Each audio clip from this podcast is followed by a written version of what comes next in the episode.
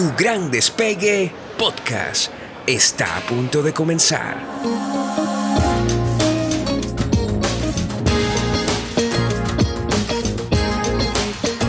Soy Andreina Tencio, tu coach para este viaje. Bienvenido a bordo.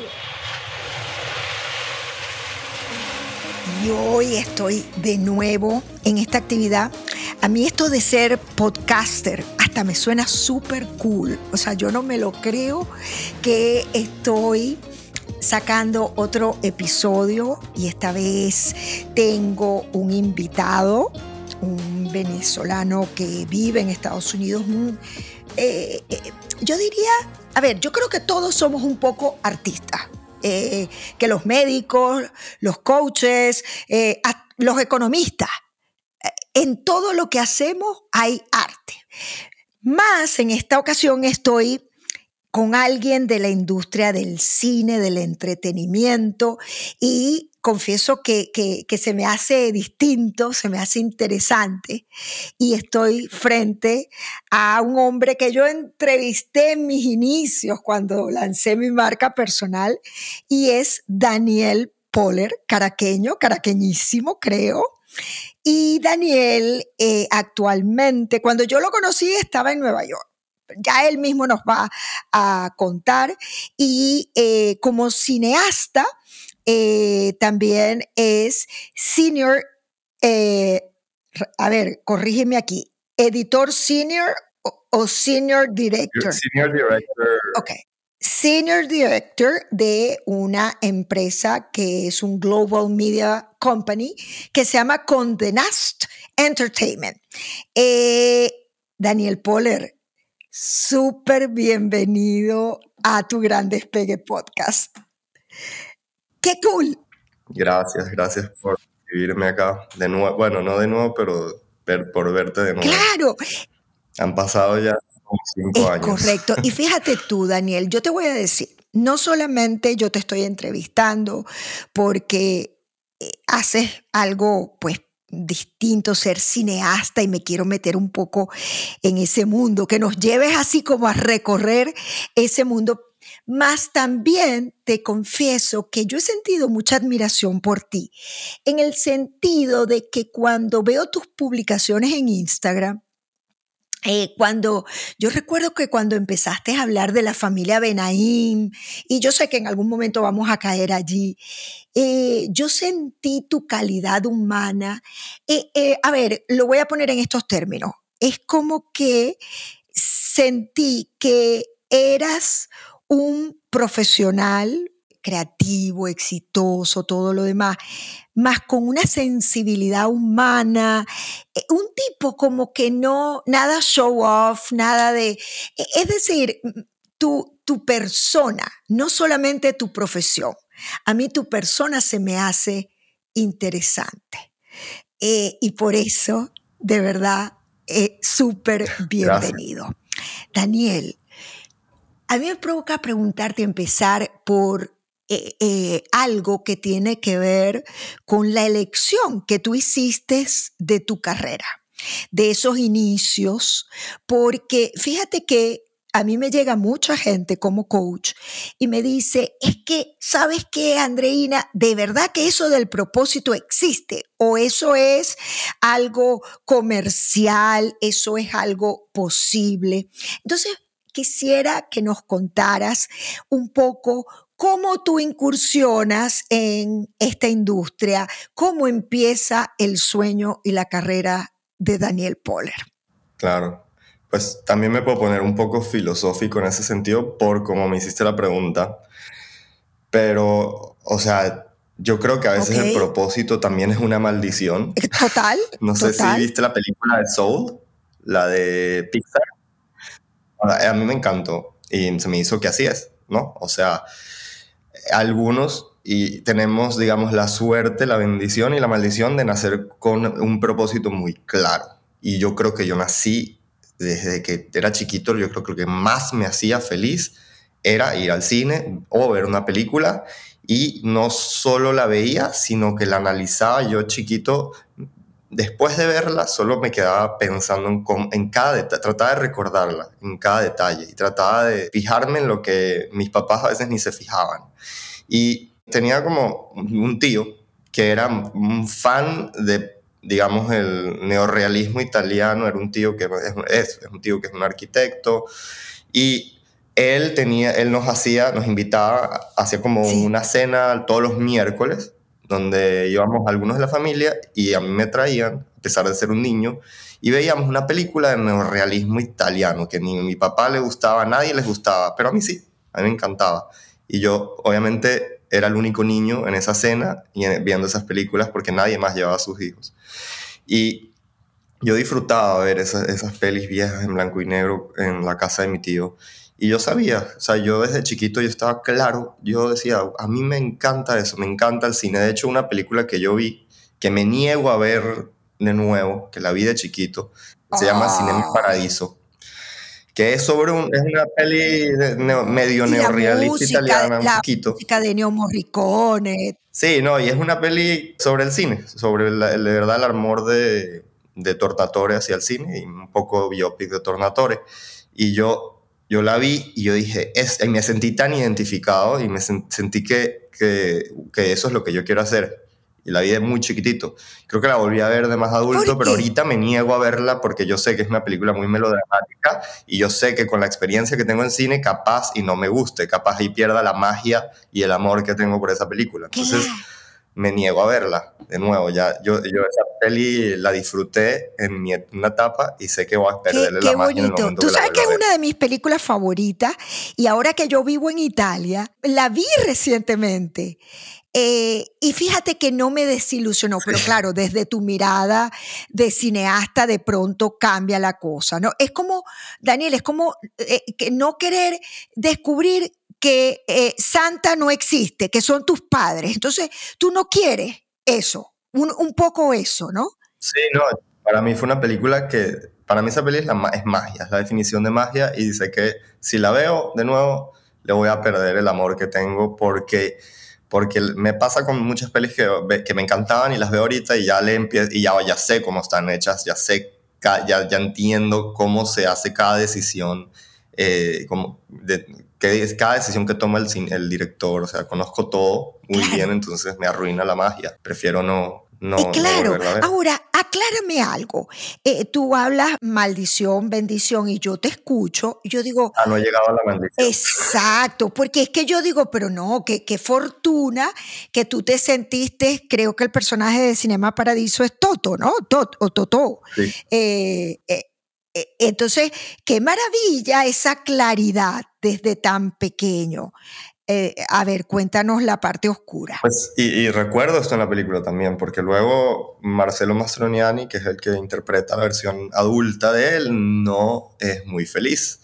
Y la verdad es que es la maldición del artista con un propósito muy fuerte, porque tu arte, tu propósito supera tu, todo, supera todo, supera tu existencia como persona. O sea, para mí es lo más importante que tengo en mi vida, es ese propósito. Y uno sacrifica todo por ese propósito. Y yo creo que, o sea, yo conozco muy poco, muy pocas personas así, pero si ves Soul, también está este mundo en el que las almas se pierden y también la gente con un propósito que deja de tanto, un poco de disfrutar el, el, arte y solo el propósito.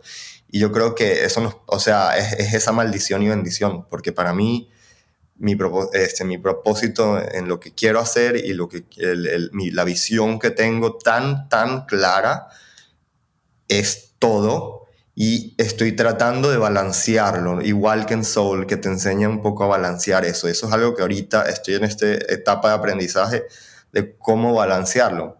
Y es interesante porque, o sea, yo creo que parte de, de lo que me hace llegar a donde estoy, y es más, lo que me hace llegar a donde estoy de los últimos cinco años que te vi ahorita, es ese propósito, es ese trabajo, o sea, o sea, yo siento que, o sea, la mayoría de la gente que está donde estoy yo ahorita tienen 50 para arriba. Yo ahorita tengo 30 años y yo creo que yo perdí una gran parte de mi vida que no disfruté porque dediqué todo a mi propósito de una manera muy, no, no violenta, pero digo, de extremo. O sea, de verdad me, me lancé todo a este propósito, donde trabajo, donde, donde, como workaholic también, ¿no? Ok, cierta forma. ok, tú dirías, tú dirías, Daniel, dijiste 30, tienes ahorita 30. 30 sí. wow, yo creí que eras más grande. Sí, mi carrera, la gente, o sea, donde si yo tengo que darle una edad a mi carrera, por lo que digo, no paré de trabajar hasta hoy, hasta, o sea, no paro. Mi carrera está en un nivel donde mis, mis colaboradores tienen 50, tiene gente que de verdad llega, digamos, en Condenast, la gente que está haciendo lo que, el, que llega a la par de lo que hago yo, tienen una edad muy avanzada, o sea, tienen 40, 50, ¿no? O sea, yo me, me adelanté unos 10 años porque no paré de trabajar. Claro. Pero algo muy importante, por ejemplo, es mi novia. Yo tengo una novia que tiene ese mismo propósito, tiene esa misma maldición y entre eso me ayudó mucho, a, ella me ayudó mucho como a, a, disfrutar un poco más la vida y, integrar ese propósito, esa pasión por el cine a mi vida. Qué bonito. Creo que me das y, a quien nos escucha nos das una mirada súper interesante porque eh, pareciera cuando tú hablas de, la maldición del propósito, es cuando de alguna manera este te esclaviza o te lleva a sacrificar otras áreas de tu vida porque, porque es que eh, eh, puede inclusive crear, puede no, pienso que crea una dependencia, es una cosa que, que estás volcado hacia, hacia eso, ¿correcto? Y, a ver, vamos a hablar claro. Eh, todos, y la persona que está volcada a la religión, que está volcada al físico, que está volcada al licor, todo habla de llenar vacíos. Y tú sabes qué, bueno, se habla del, vacío existencial, un vacío que muchas veces pretendemos llenar, algunos lo llenan con dinero, otros lo llenan con la fama, otros lo llenan con, con, sexo, o sea, de diferentes formas. Claro, es el vacío existencial también. Eso, eso, es un vacío existencial. Ahora, eh, tú volcado a ese propósito, ¿tú contactas a veces con ese vacío? Sí, o sea, creo que es muy, es, como que, digamos que de cierta forma ves el mundo, ves a la tierra, ves a mi, veo a mi industria y, sí. y yo siento que yo tengo una visión muy única de lo que yo quiero y, te sientes a veces que estás en un contraste, estás en un choque con, el mundo, ¿no? Con, que, que ahí es donde ocurre el vacío, en ese choque, porque dices, no sé, ves, ves, cosas del cine que digo, no puedo creer que, la gente ve esto, o no puedo creer que, que, no sé, están usando, no sé, digamos... Eh, Manipulación. Sí, o sea, digo, como que no puedo creer que, que esto, este tipo de arte es tan exitoso, pero lo valoro, no, no le quito crédito ni nada, pero digo, claro, porque no puedo creer eso porque yo tengo un arte diferente y todos lo tenemos, tenemos todos tenemos una visión distinta. Y ahí entra el vacío, ¿no? Donde digo, o sea, yo no veo lo, mm. yo no veo en pantalla lo que yo veo. Entonces, yo quiero seguir viendo en pantalla lo que yo veo. Yo quiero seguir viendo representado estas historias que, quiero contar, ¿no? Entonces no las veo ahí, hay un vacío y digo, tengo que ponerlas ahí. Entonces eh, ahí entra el, un poco el vacío existencial, digamos. Que, que, es parte de estar vivo. Es, parte, de estar vivo, eso. claro, o sea, es ese, es la, es, esa motivo, ese vacío viene con nosotros y nos empuja a, a lograr lo que a, a llenarlo para lograr lo que queramos, ¿no? Solo que hay gente que, que, mira más al vacío. Eh, ahí está la frase, ¿no? A veces es, la frase famosa de mira al vacío, a veces el vacío te va a mirar a ti de regreso. Entonces es como, ¿qué tanto lo ves para, encontrar, para, para entender que ahí, ahí lo único que estás es tú, es tu reflejo? ¿no? Entonces a eso llego con cómo tengo que llenar ese vacío constantemente, porque me veo ahí reflejado. Claro. Ahora, eh, eh, fíjate que a, medida que vas hablando, hay cosas que no quiero perder, pero tampoco quiero perder así como eh, el, hilo, el orden, ¿no? cuando, cuando tú dices bendición del propósito, ¿cuál, y, lo puedes contestar mm, digamos, corto, como tú quieras, pero ¿cuál dirías tú que ha sido la máxima bendición de estar en, ese camino ahí eh, alineado con tu propósito?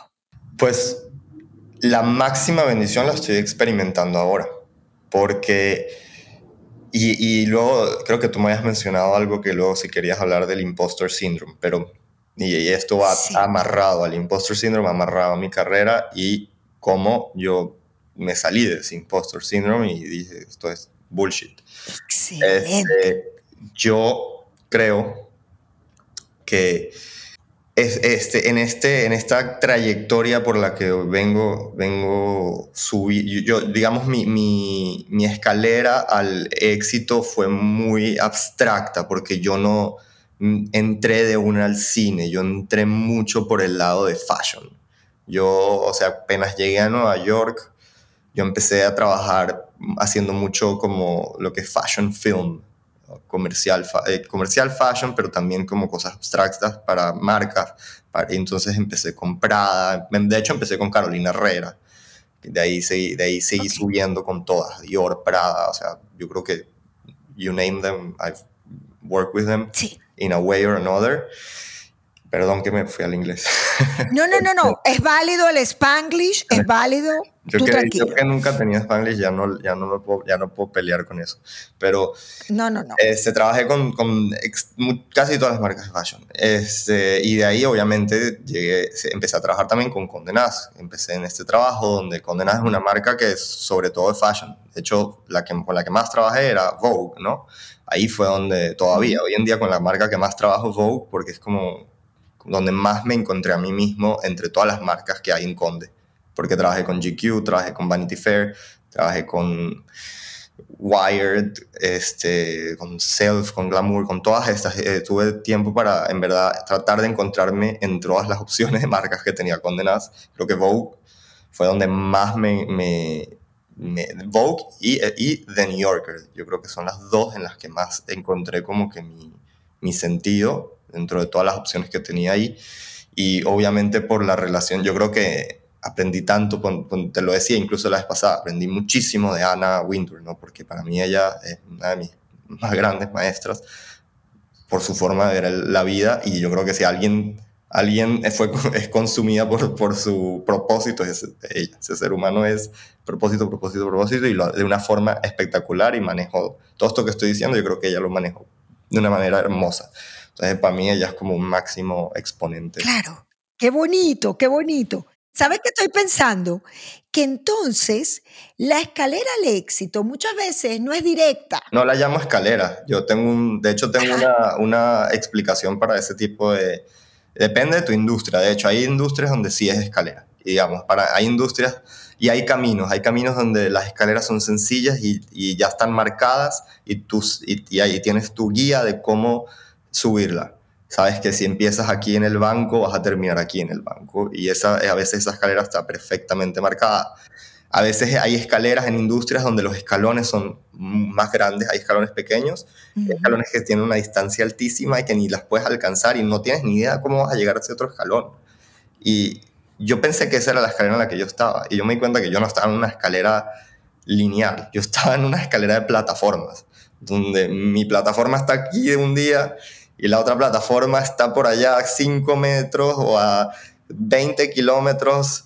Y a veces ni la ves y tienes que saltar y ver si la agarras aunque no la veas y te vas a caer y tienes que volver a la plataforma en la que estabas. Esa es mi, mi carrera, yo la veo como plataformas flotantes separadas donde uno no sabes ni dónde está la otra y te toca siempre saltar al vacío para agarrar la otra plataforma.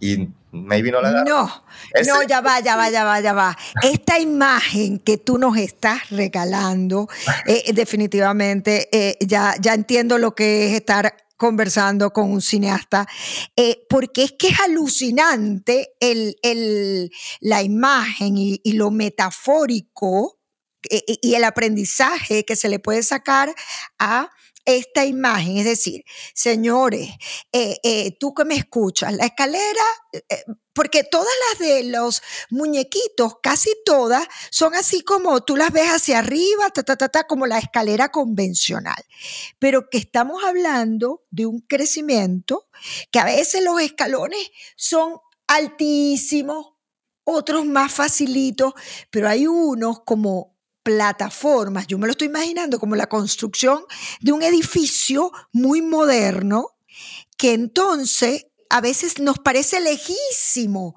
escalar una plataforma que te parece que es inalcanzable. Pero me has dicho una cosa que me volaste el cerebro. Una plataforma que no ves. ¿Cómo es eso? Sí, eso, es perfecto. Es como saltar de una plataforma a la otra, donde en, la escalera, la escalera viene por una línea. Viene por, o sea, la escalera está construida por dos palos y, varias, y varios escalones. En mi caso, yo lo veo como plataformas flotantes, lo que digo, donde una está por allá, otra está por allá, otra está por allá, y te toca saltar de una a la otra sin saber dónde están a veces sin saber qué tan lejos están, sin saber si te vas a caer y, te va a tocar, y cómo vas a regresar a la que estabas. Entonces es, es algo tan abstracto que te consume también esa idea de dónde está la próxima plataforma. Y yo creo que a veces te vas dando cuenta que las plataformas, en mi caso, que no están, a veces no están una arriba de la otra, a veces están paralelas y tú solo estás y podrías estar feliz en la que estás, pero también te puedes ir a la de al lado o a la del otro lado sin tener que subir. En ese caso digo, a eso me refiero, que, y le pasa a muchos amigos míos directores que ya tienen una gran fama, que buscan la que sigue, pero no se dan cuenta que en verdad la que sigue solo está de lado, no está arriba. Entonces, como que eso es algo que también uno llega. Entonces, a eso me refiero con mm. ello. De ahí ya es una filosofía, a eso decía con, con la filosofía. Pero sí, es, es como me, encanta tu, tu, tu, parte filosófica, pero también me llama la atención que utilizas el adjetivo flotantes. Sí. Entonces, eh, eh, a ver, eh, ¿qué lo hace flotante? ¿Qué lo hace flotante? Yo creo que es el hecho de, de nuevo, de que sin la escalera tradicional son dos palos y escalones, es recta, en este caso es omnidireccional, o sea, no, no es recto. Lo que digo flotante es porque es más fácil pensar de esa forma sin, tener, sin decir que está en una línea recta, sino que está en varias direcciones. A eso me refiero con flotante, como que no, no es una... No es, es, no, nada es recto, o sea, todo es un camino más abstracto donde tampoco... no, es estructura. No es un camino. No es estructura. Claro, la vida para mí no es un camino, o sea, un camino tiene una dirección exacta. Cuando digo flotante, digo que está en cualquier parte, está en cualquier dirección. Entonces a eso me refiero. Y, pues de ahí, llegando, de nuevo, regresando un poco al punto, es que, digamos, yo, yo entreno en, en la, por, por, por, esa parte del fashion, haciendo mucho fashion film, en Vogue empecé a, eh, a moverme más hacia, igual ya también a la par, yo hacía mucho como, digamos, mis cortometrajes o hacía documental, y yo creo que mi, document, mi, mi sensibilidad del documental se alineó mucho con Vogue, porque en Vogue pude explorar muchísimo ese mundo documental y también en The New Yorker, en The New Yorker lo exploré mucho, pero en esa época en The New Yorker yo, digamos que lo exploraba hacia un lado no, no tan personal, sino como que de repente hacía cosas más periodísticas donde, no sé, hicimos un exposé sobre este agente ruso que trabajaba para la CIA, que se infiltró en la FARC y eso era interesante y esa parte documental me llamaba la atención o de repente, pues parte, parte de lo que empezó el movimiento Me Too pudo ayudar un poco, donde, donde fue todo lo, todo, todo lo que le ganó el Pulitzer a The New Yorker que, y a New York Times, que fue la exposición de Harvey Weinstein. Ahí mínimo tuvo un poquito de, de, exposición a, a, la parte periodística que estaba haciendo una diferencia en el mundo, que no recibía tantos views. Pero era interesante, o sea, pero era una parte más, más periodística en ese sentido. Y luego en Vogue era, ok, era document, ok, vamos a era más de celebridad, ¿no? Donde pude trabajar, yo creo que con, con todas las celebridades, todavía hoy en día, con todas las celebridades que existen en el mundo, he trabajado Ok. sin sonar echón, pero cierto. Sí, Donde- está bien, no, me no es daba- hechón. Claro, donde Vogue obviamente era cool porque me daba, ya, eh, Vogue tiene un nombre y de hecho es algo que ayudé a construir yo en la parte de, de, de, de video desde que empecé ahí hace como ocho años, donde el, Vogue- el nombre de Vogue es, un nombre, es algo que no tienen otras marcas, donde cuando, trabajo, cuando me toca trabajar con una celebridad hay una confianza automática que no ocurre con ninguna otra marca, digamos. Paramount, quien sea, eh, Sony, va a hacer un proyecto de una celebridad. La, las celebridades no saben que se está metiendo, pero en Vogue saben que se están metiendo en donde van a exponer su vida con una confianza que en ninguna otra plataforma, canal, lo que sea, van a tener un resultado positivo y viral. Entonces, como tenemos esa reputación, en, en la- ganamos esa reputación Sí. con las celebridades, las celebridades confiaban tanto en nosotros que podíamos hacer estos pequeños documentales de sus, no de sus vidas, pero de, su- de sus días, de su, a lo que yo llamo cine verité, ¿no? Cine donde no tienes que sentarse y entrevistarlos, te abren las puertas a su vida y donde yo puedo llegar a, a niveles muy profundos con ellos y donde ellos me permiten llegar a esos niveles que- en los que ellos no se exponen con ninguna otra plataforma porque confían en que si llegan a mostrar algo que no, es no les va a beneficiar, pues no, no se va a mostrar.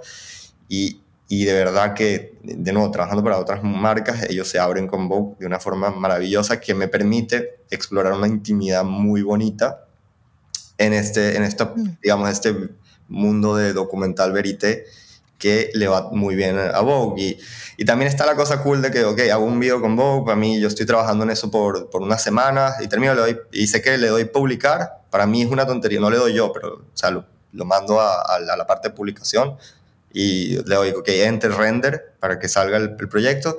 Y es cool, nunca, nunca lo veía como algo cool, para mí siempre era como que, ok, render, render, ya, otro más, otro más. Pero me da cuenta que cada uno de esos tenía 5 millones de, personas viéndolo en un segundo, de que, de que todos esos pequeños videitos que hice tienen más, más tiempo de vista que cualquier cosa de Netflix. Era una, es una locura el, el verdad, el, lo que tiene Condenas, el, el viewership que tiene Condenas, ¿no? Lo- la audiencia. Entonces, para mí en un momento era, ah, bueno, le doy render, ya, próximo video.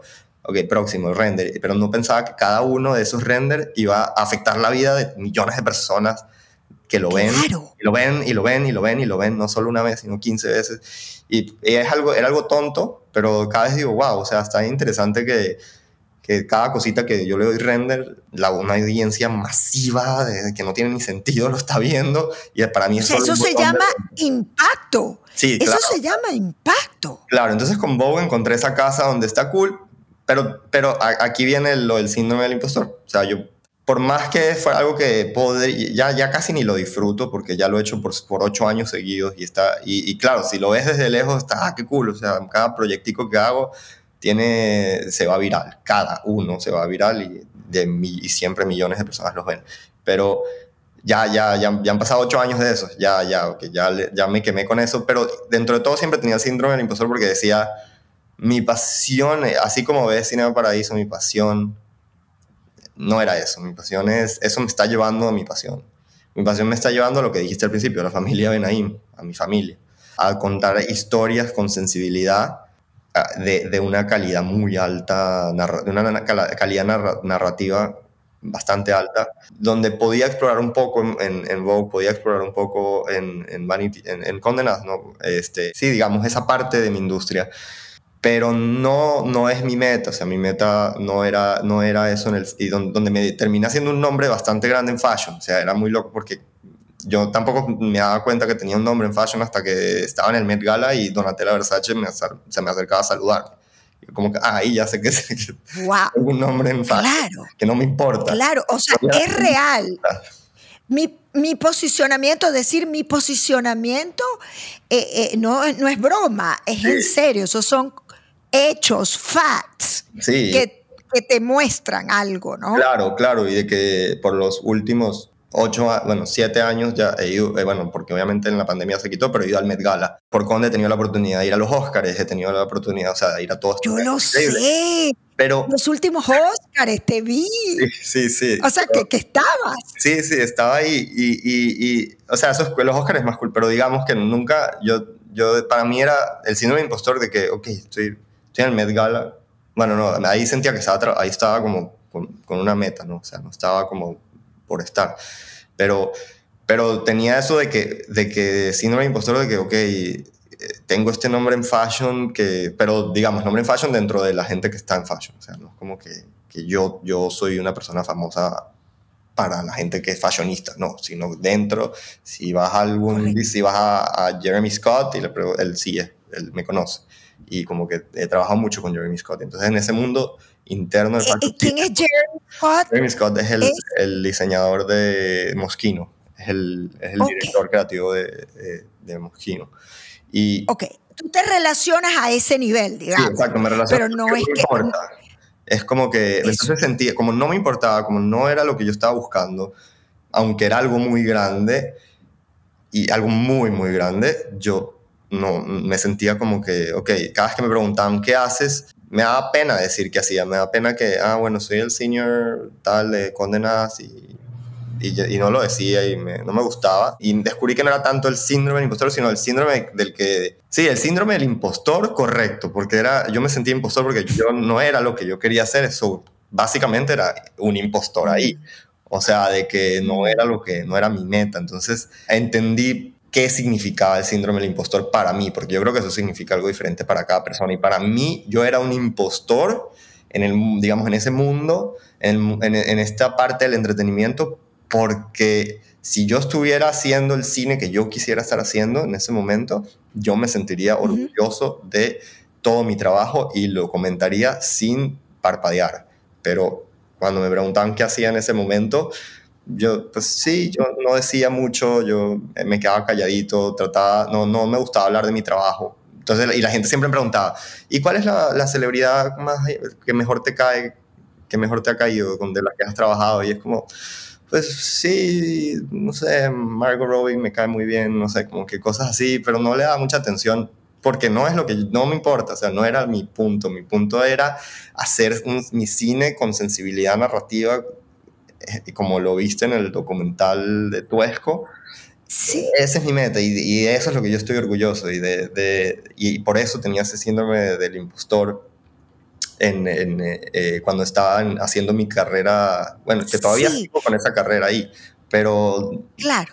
era básicamente un impostor en ese sentido. Sí, pero, pero sabes una cosa, yo lo tomo más, Daniel, como que eh, es un tema de identificación, porque probablemente esta, esta industria fashion habla de tu trabajo, pero no, no tanto como del ser, de la esencia, es un mundo. Claro.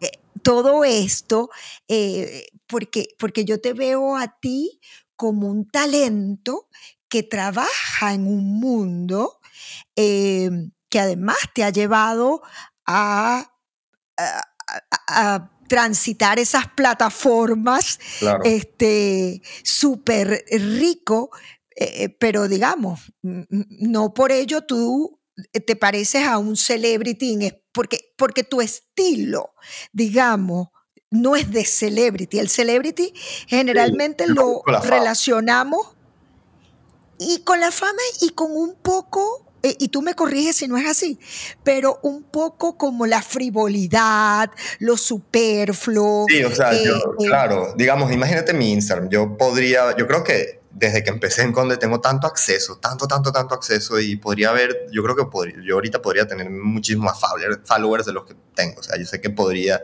de que podría haber hecho tantas cosas en el Gala, aquí estoy en el Met Gala, hola, no sé. Y, y yo creo que podría tener un montón de followers, pero pero no porque no era mi. De hecho, mi hermana acaba de hacer un post hace nada, no sé si, si la sigues. Lo leí, lo leí, y ahí fue. Es eso, ahí fue cuando te volví a escribir ah, eso se conecta con esto. O sea, mi hermana siempre es, pero ¿por qué no estás posteando de tu experiencia? Nadie quiere ver, la, nadie quiere ver que tú les, el resultado final, nadie quiere ver que eh, lo que acabas de hacer, no sé, qué sé yo, con, con John Legend. Nadie quiere ver a John Legend. Quiere ver como tú estabas trabajando con John Legend, o no sé, con, con tal actor, o con lo que sea, no importa. Y yo le digo, pero a mí no, yo no busco eso, no, yo quiero que vean mi resultado final. El proceso es para mí, el resultado final es para ellos. En tu caso es al revés, o sea, tu proceso, tu vida es lo que va para el mundo y eso es lo que te hace ser este, más popular, que yo no es lo que estoy no que, eh, que, no es lo que yo estoy buscando. Que yo tengo, yo tengo claro. claro que lo que yo estoy buscando es impresionar también a, a, a la gente que, a, los, a otros directores. O sea, digamos que estoy buscando, que, pero, pero cuando estoy buscando conectar con la audiencia es con, digamos, con algo como Tuesco. Ahí es donde sí quiero que la audiencia vea mi proceso, vea mi, mi, mi y, y, ya, ya yo me voy a detener ahí. No, no, no, no. Esto es como demasiada información que yo estoy así, como que lo quiero abarcar. Pero lo que quiero decir de nuevo para cerrar el, lo del impostor es que donde encontré mi cambio del, del sentido del, del, del, de lo del impostor es que...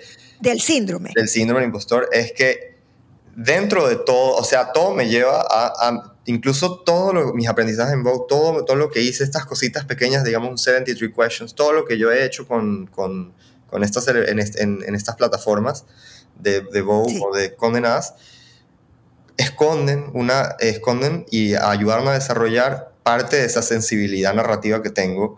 Y cuando yo veo estos pequeños documentales donde de nuevo digo que teníamos un acceso donde las celebridades se abrían a nosotros y podía podía explorar una intimidad con esas celebridades de una forma muy única.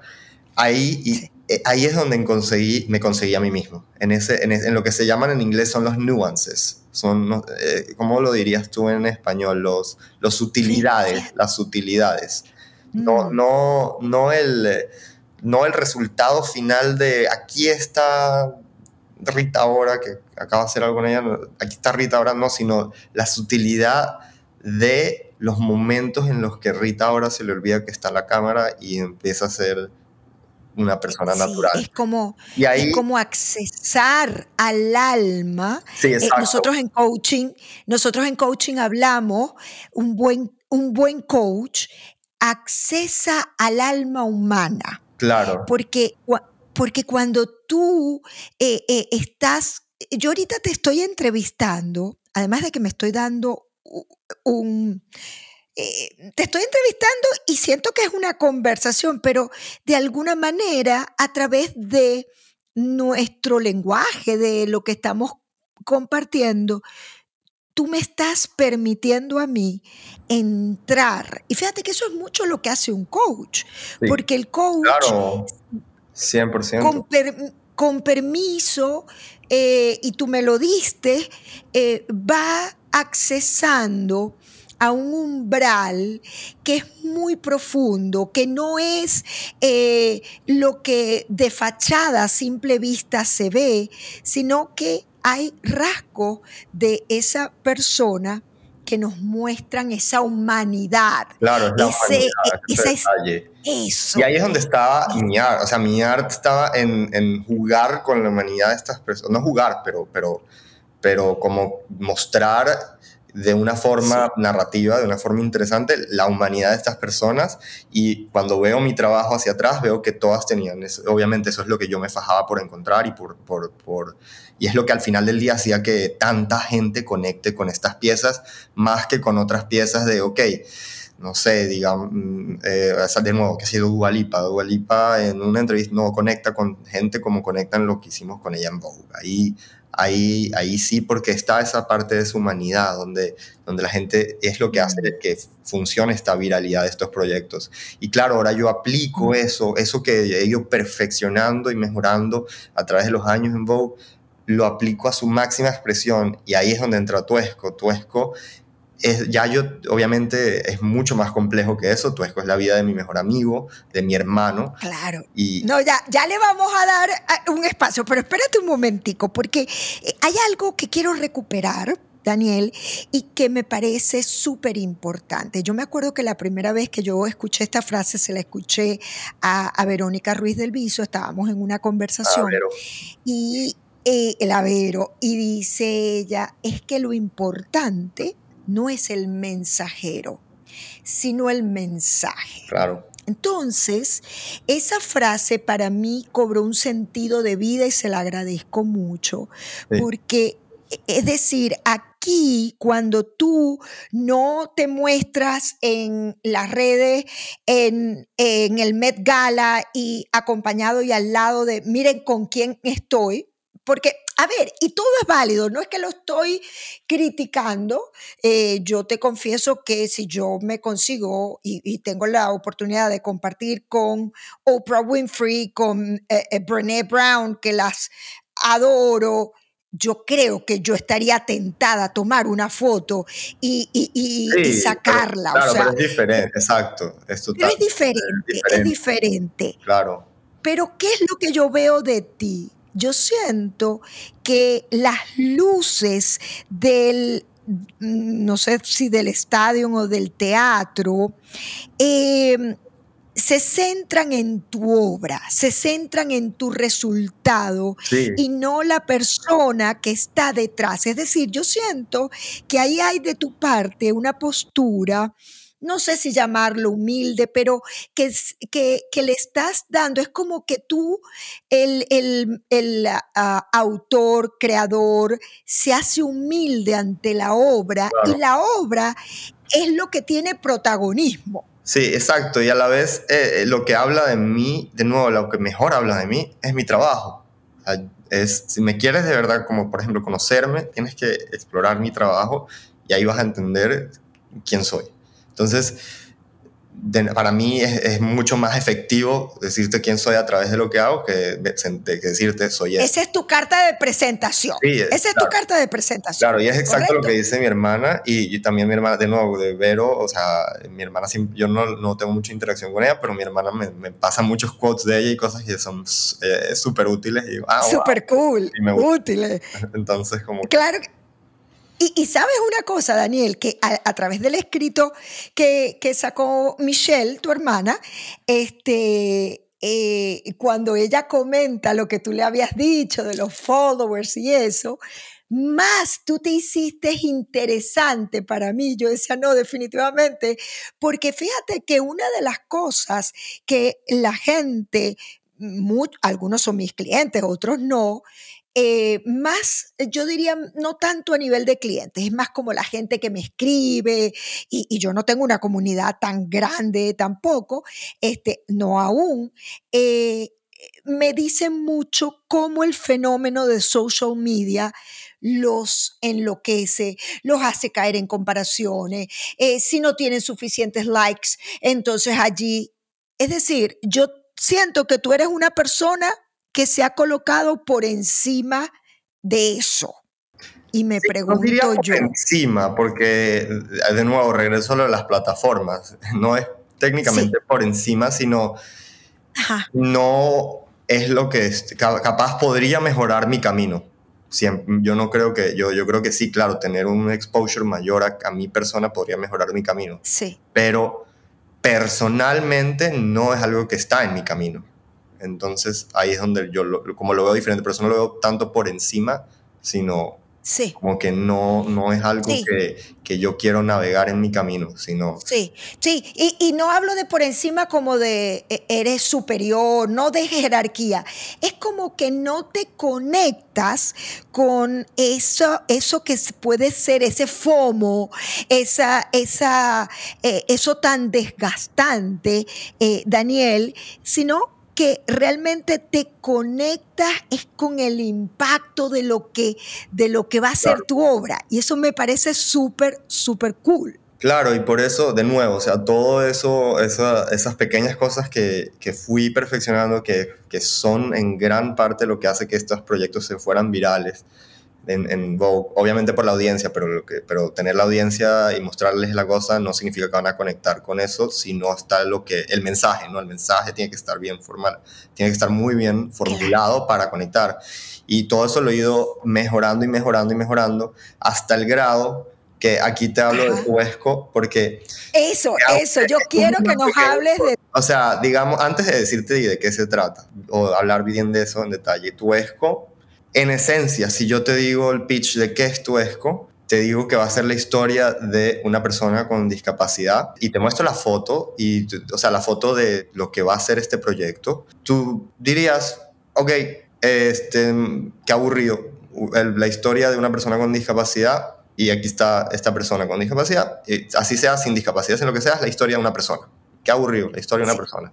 Y claro, con todo este, esto que fui perfeccionando de, ok, no, pero tú vas a conectar con esa persona como nunca en tu vida has conectado con nadie. Entonces, o sea, no así, no, eso es muy exagerado, perdón, pero tú vas a conectar con esa persona de una forma muy, muy profunda. Y así es, ves el, el proyecto y conectas y eso es lo que hizo que este video, este concepto que no es tan que en, en, en, escrito, en la primera oración no es tan atractivo, este, porque puede ser algo puede sonar como algo aburrido, se volviera el, document el documental más visto de The New Yorker, se fuera viral. O sea, claro, tú lograr que un proyecto con una celebridad se fuera viral es fácil porque es la celebridad. Claro, todos quieren escuchar el mensaje y el mensaje conecta. En este caso no es una celebridad, es mi amigo, es un venezolano, que vive en Panamá. Y sí, que es anónimo, que es anónimo. Sí, que nadie conoce. Claro, y de nuevo, nos dieron una plataforma excelente, que es The New Yorker, que lo adquirió, pero se fue viral. Es el único documental de New Yorker que de verdad se fue viral. Es el eh, rompió récords para The New Yorker. En dos días tuvo eh, como dos millones de views en social media, el, nada más el trailer, y como que y estaba viendo quién le gustó, y decía, Jay Gyllenhaal le gustó, Jennifer Aniston, no sé, todas estas celebridades le gustó, y es como, y me sentí tan satisfecho de que, ok, todo esto que iba perfeccionando en condenas con celebridades, con, con, con, digamos, con algo asegurado de que va a tener esa viralidad, ahora lo logré hacer con la una de las personas más importantes de mi vida, o sea, para mí, que es Jonathan. y me sentí, o sea, no sabes, o sea, me sentí como, ok, aquí es donde, donde estoy yo, donde está, o sea, no por criticar celebridades, cada quien son, son su propio mundo, pero es muy fácil que tengan su exposure.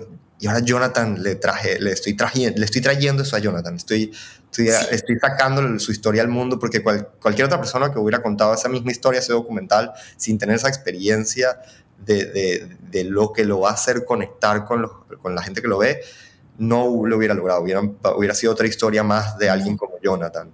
Este, no, y es que nadie mejor que tú. Y que él para es tu hermano, o sea, tú, tú, puedes ver unas dimensiones de él que, que, probablemente no son tan relevantes, tan meaningful para, para, para otra persona, ¿no? Ahora, y fíjate, y fíjate tú, ah, eh, qué, casualidad que le escribí a una sobrina, ella se llama Ariana, eh, Ariana Cooper, y ella te súper admira. Ella es fan tuya, tú no lo sabes. Ella admira tu. Hace un día, una vez, estoy seguro que hablé con ella una vez. Ok, ella admira tu trabajo. hay mucha gente y como que no, no, ya me cuesta a veces recordarme alguna. sé que ella me escribió una vez y no me. Ok. Y quizás te dijo de mi tía y todo lo demás. Entonces, exacto, exacto.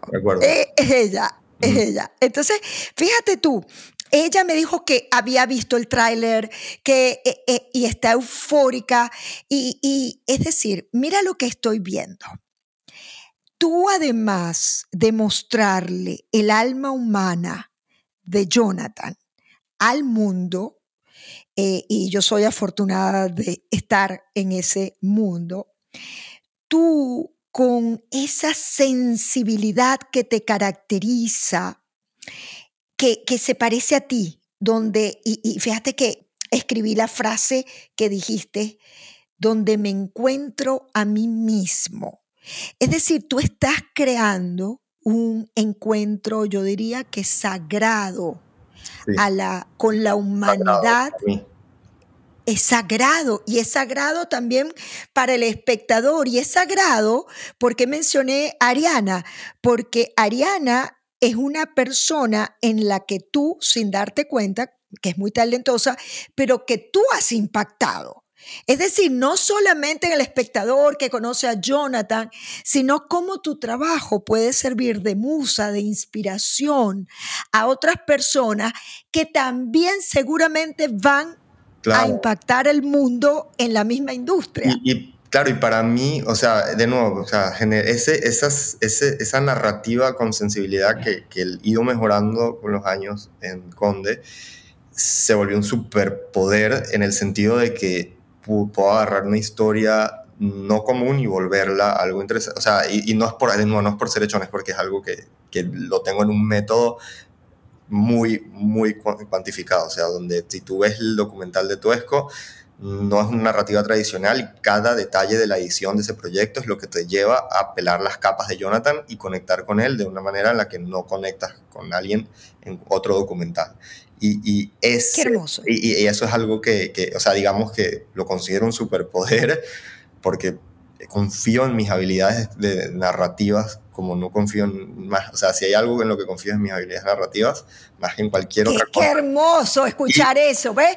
Eso es una persona que ha superado. Lo uso para Jonathan, o sea, lo uso para la, una de las personas que más me importa en este mundo, que es Jonathan, lo uso para, para contar su historia de la manera que tiene que ser contada porque se merece, o sea, si alguien se merece que esa historia esté, sea contada es Jonathan y es como que Qué hermoso. yo tener ese, ese superpoder y usarlo con él no soy, y también a través de él, para, de nuevo, o sea, me, me, claro, con, con, alguna que otra celebridad, maybe cambias la vida, de, maybe influyes a alguien, pero con esto, con esto estoy tocando vidas de gente como Jonathan, que al final del día, yo es una, es una meta que Jonathan, y, y, Jonathan siempre tuvo y que por Jonathan la tengo yo también, que es romper los estigmas de historias que victimizan a la gente con discapacidad.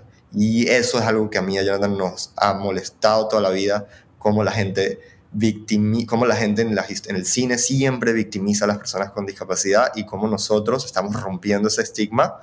Y, y, y, lo más bonito de todo es que de las miles de personas que nos escribieron eran personas con discapacidad o padres o profesores de personas con discapacidades que se sintieron de que dijeron, por fin, gracias por un, un, retrato, aunque sea tan corto, honesto.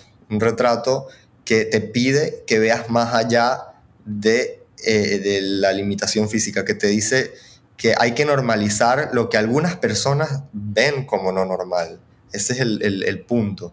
Y, y, esa es la y, y, claro, o sea, lograr algo necesitas para lograr algo así necesitas una misión. Entonces, ahí va atado a lo que decía al principio que es es eh, eh, la bendición y la maldición. La maldición de dedicarme a esto, pero la bendición también de tocar, de, de, contar historias de una forma en la que no se han contado y se merecen ser contadas. Demostrar esta, como Jonathan dice siempre, dar, mostrar la otra cara a la discapacidad. Y ahí es donde yo quiero, ¿sabes? Yo quiero es, es yo no quiero hacer más famosa Dualipa de lo que ya es. Yo quiero hacer famosas historias de este estilo. Quiero hacer, quiero que Jonathan llegue a su máxima expresión. Y a través, y obviamente esa historia sí, o sea, este es el documental. Nosotros, eh, yo escribí, junto con Jonathan y con Paulina, me ayudó también, mi novia, escribimos este, este guion que ganó el Fondo de Cine de Panamá y es, está inspirado en la vida de Jonathan, donde casteamos a Jonathan para que se interprete a sí mismo y vamos a empezar a grabar en febrero del año que viene y vamos a grabar la, la, el largometraje, la película oh. larga de la, de la, historia de Jonathan, inspirada uh. en el documental. En, de cierta forma, no, no, es, no, no es el documental, no es la historia que ves ahí, es una de las es varias historias de la vida de Jonathan, similares a lo que experimentaste en el documental, pero en un largo, con, con, con Jonathan, con, con, un equipo eh, excelente, con unos productores maravillosos, el mismo cinematógrafo del proyecto que lo adoro, y también trayendo a una productora que ganó la Palma de Oro, que tiene un BAFTA, que le produce a, Guillermo del Toro y ahora nos está produciendo con, está produciendo con nosotros en este proyecto. Este, y, y estamos, ahí estamos haciendo la diferencia, porque si logramos algo con este corto, con la película vamos a lograr siete veces lo que logramos con el corto. O sea, no, no tenemos duda del alcance que va a tener este proyecto y las vidas que va a cambiar, porque sí, va, sí sé que va a cambiar vidas, en el sentido de que, de que hay gente con discapacidad que, que, que va a, que, las, que no solo las victimizan, sino que las tratan como niños, las tratan como si fueran frágiles que le están con este proyecto le demuestra al mundo que no, que son más fuertes que todos nosotros, que no son frágiles. Y eso ahí es donde yo quiero usar mi, mi, mi, mis talentos narrativos en, en, este tipo de cosas. Ahí me siento orgulloso de lo que hago, ahí no siento el síndrome del impostor. Entonces... Eh, te entiendo tanto. Me has dejado eh, sin palabras. Eh, yo siento que eh, hay una inspiración Daniel Poller, muy poderosa y es cuando tú quieres honrar y hacer justicia a una persona que tiene mucho que mostrarle al mundo. ¿Y sabes qué? Eh, eh, a veces hablamos de celebrities y gente común. Y, y Jonathan no es que es común, es alguien extraordinario que, está, ha estado en el anonimato, es decir, porque es el anonimato, porque todos somos extraordinarios, de cierta forma. Todos somos extraordinarios. De hecho, conociendo tantas celebridades, porque uno pone, de nuevo, igual que ponemos a, gente con discapacidad en un pedestal, ponemos a las celebridades en un pedestal, y, y cuando ya las conoces, cuando ya tienes ese, eh, cuando se quita el filtro y estás ahí con una celebridad, que son igual de comunes que nosotros y que son extraordinarias en su, en su manera de serlo, pero tienen la, la oportunidad de mostrar su, lo que los hace extraordinarios con el mundo. Pero cualquiera puede ser eso, o sea, cualquiera tiene esa cosa de ser extraordinario, solo encontrarla. Y, cuidado con el pedestal, porque estar en un pedestal para los padres, para el jefe, para la pareja, es un compromiso y una carga eh, alta también, ¿no? Sí, sí, sí. Eh, ¿Por qué te ríes? ¿Por qué te ríes? Mi mamá, mi mamá, es algo que siempre nos dejó claro, capaz no en no, no, no textual, pero mi hermana y yo a lo largo de nuestra vida hemos tenido muchísimos logros bastante importantes y, mis padres son, les dices, eh, hice, no sé, me gané tal cosa, hice tal cosa. Y, y, te dicen, ah, qué bien, estoy orgulloso, pero, pero no es como, wow, qué increíble. Lo dicen como que no, tú puedes, como que muy bien, felicidades, sigue. Y, y de una forma honesta, de una forma bonita, no como que, como que no, you're not enough, no, sino como que you can be more. No, no, no, no, no es que no eres lo suficiente, sino que tú puedes ser mejor todavía, siempre puedes ser mejor y de una forma bonita. Y eso es algo que mis padres, a mi hermana y a mí nos dejaron tan claros siempre, o sea, nunca nos celebraron y nunca te dicen eres especial. Escuchen padres, escuchen padres, porque sabes una cosa, Daniel, yo siento que lo que tus padres además tuvieron eh, eh, dos hijos muy talentosos, porque eh, a Michelle Poller, bueno, además de ser una mujer espectacular, eh, un ser humano hermoso y no te lo tengo que decir a ti. Yo lo que siento es que también tus padres los motivaron, pero no los convirtieron en trofeos. Yo creo que el tema está... El problema es el niño trofeo. Eh, eh, el, niño trofeo, mi hijo, tal. Entonces conviertes a tu hijo en un proyecto que es que está muy ligado al ego, está muy ligado es un rasgo un tanto narciso, este, y ya va, ya va. Es, decir, yo, yo creo que este mensaje, Daniel, es muy importante, que tu obra, tú te puedes sentir orgulloso, y tú has hablado aquí de cosas que has hecho importantes con orgullo. Pero una cosa es el orgullo y lo puedes decir y es importante que lo reconozcas. Porque, a ver, eh, eh, seamos justos, tú no vas a ser solamente justo con Jonathan, tienes que ser justo con el artista y el artífice que crea una magia alrededor de un personaje como tu gran amigo Jonathan, al cual eh, quisiera en algún momento entrevistar en este podcast. El feliz de la vida, el feliz de la vida. y aparte te va a... ok, tú me vas a servir de puente. Ah, yo los conecto. Tú me vas a... Ya, Jonathan sería extremadamente feliz que me entreviste. Y claro, claro, porque además tu gran despegue podcast, yo siento, eh, o sea, una de mis misiones con esto es eh, mostrar una cara del éxito donde no hay ídolos, donde no hay una cosa así del pedestal o del celebrity, y, yo quiero entrevistar a gente anónima, y, y, si puedo entrevistar a celebrity, pues increíble, pero es el lado humano, la vulnerabilidad. Claro. Sí. Esa dimensión, la que nos conecta a todos. Y yo te voy a decir algo. Lástima, esto yo contigo tendría una parte 2 del, del, podcast. ya que, ya eh, que salga la película, el largo, pues volvemos a hablar y ahí, y ahí podemos seguirlo al próximo nivel. Porque... Ok, ok. No quiero, no quiero que se me vaya eh, algo que te quiero preguntar. ¿Tú dirías que Tuesco es eh, una, un elemento o una parte de tu obra que más satisfacción profunda, que, que te ha alimentado sí, tu ser?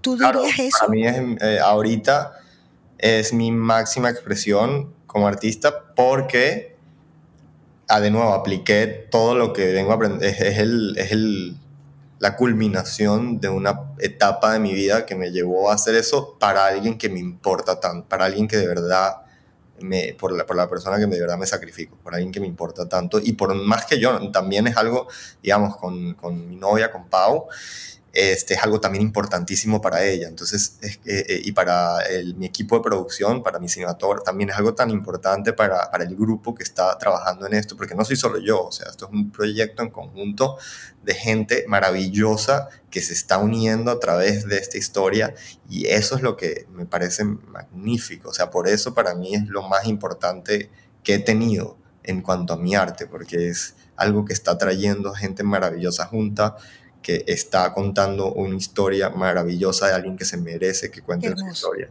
Entonces, por eso, o sea, cualquier, claro, de nuevo, eh, cualquier, sí, hacer más famosa a Dualipa, no, que hay ahí, ¿no? Pero... Entiendo este perfectamente. Wow, eh, eh, yo, yo quisiera decir algo que me ha emocionado en varios momentos y, al final eh, siento mucha admiración, Daniel Poller, por eh, más allá de tu profesión, de tu talento, de tus skills, siento profunda admiración de el ser humano en el que te has venido convirtiendo a tus 30 años. Eh, fíjate que yo tengo muchos coaches que son millennials. Yo no sé si es porque tengo tres hijos millennials y eso tiene que ver. Este, pero yo siendo una baby boomer, eh, pues llego como coach a muchos millennials y estoy impresionada de gratamente de una sabiduría, de una filosofía de vida que veo detrás del profesional, detrás del artista. Y, sabes, contestas muchas preguntas. Yo creo que a, partir de este episodio quisiera, me provoca escribir mucho de lo que es el ser humano detrás de un título, detrás de una, un oficio. Claro. Y, y me doy cuenta, Daniel, que lo que somos como profesionales está en medida y en función del crecimiento que tengamos como humanos. Claro, o sea, claro, o sea, deberían, siempre es importante estar más orgulloso de quién eres como persona, porque, y eso es lo que yo veo en mi arte siempre, es admirar las utilidades, los detalles que te hacen como humano, o sea, la forma en la que uno hasta toma agua, digamos. Sí. Es interesante porque nos dice una historia de ti mm, bastante bonita. Entonces es como todo eso que, que, también gracias a mi mamá que es psicoanalista, de ahí saco muchísimo esa, esa personalidad de mi papá que es doctor.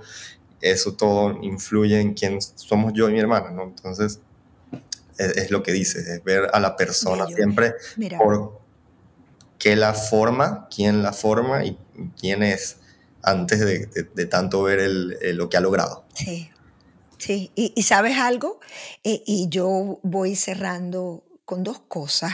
Eh, bueno, con tres. Primero, agradecerte, agradecerte que me hayas permitido accesar a tu alma humana. Eso lo, eso lo honro, eso lo honro y lo agradezco eh, muchísimo otra cosa con la que me quedo, Daniel, lo acabas de decir y lo quiero recuperar para, para ustedes que me escuchan, es eh, eh, trabajemos el ser, porque el hacer, el hacer luminoso, el hacer trascendental, está en función de ese ser. Y, yo creo que además tú nos estás mostrando, yo hablo mucho de lo que es la ambición serena, porque lo que, eh, eh, y yo puedo hablar de esto porque yo soy una persona que eh, sufrí el éxito por el tema del síndrome del impostor, mis altos niveles de exigencia. Mi mamá pensó cuando yo nací, yo fui hija de una madre de 43 años y ella, el doctor le dijo que yo tenía dos opciones, o que era, tenía un problema o cualquier síndrome, o, em, o que iba a ser genio. Cuando ella vio que, que no, que yo pues no presentaba unas características normales, dijo, mi hija es genio. Eh, y, yo viví constantemente, Daniel, como para, ya va, yo tengo que demostrarle a mi mamá, no, no quiero defraudar, no, eh, con ese, por eso es que para mí tiene tanto sentido trabajar con el tema del síndrome del impostor, te podrás imaginar. Entonces, la mayoría de las personas que llegan a mí viven la ambición con mucho afán, con mucho desgaste tú me estás mostrando una ambición que tiene una dosis de pasión, porque ahí hay mucha pasión, pero como una pasión eh, marcada por la sensibilidad, por que, no sentí en ningún momento. No sé si eso será realidad todos los días, probablemente no, tampoco te quiero idealizar, ¿no? Exacto, no idealicemos a nadie. Exacto, ese es un mensaje, no idealicemos a nadie, más es una ambición bonita. Y para ti que me escuchas, cierro diciendo esto. Daniel Poller como cineasta nos está mostrando una referencia y un modelo de que realmente podemos realizar esos sueños y ser súper ambiciosos disfrutando y gozándonos lo que hacemos. Y trabajando, ¿verdad? Pues muchísimo, sí. Daniel, eh, gracias. gracias de... Gracias a ti. Eh, como decimos en Italia, del cuore del cuore. Así. Me encanta, me encanta. Bueno, gracias a ti por tenerme y pues esperemos la parte 2 después de que salga la película. Siempre algo, algo que look forward to. Eso, eso. Y por favor, Jonathan, te quiero aquí conmigo. Ah, ya. Eso ahorita mismo. No te preocupes.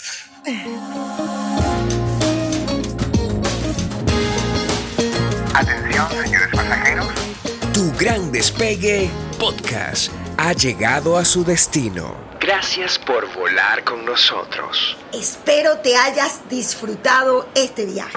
Soy Andreina Tencio y nos vemos en el próximo episodio.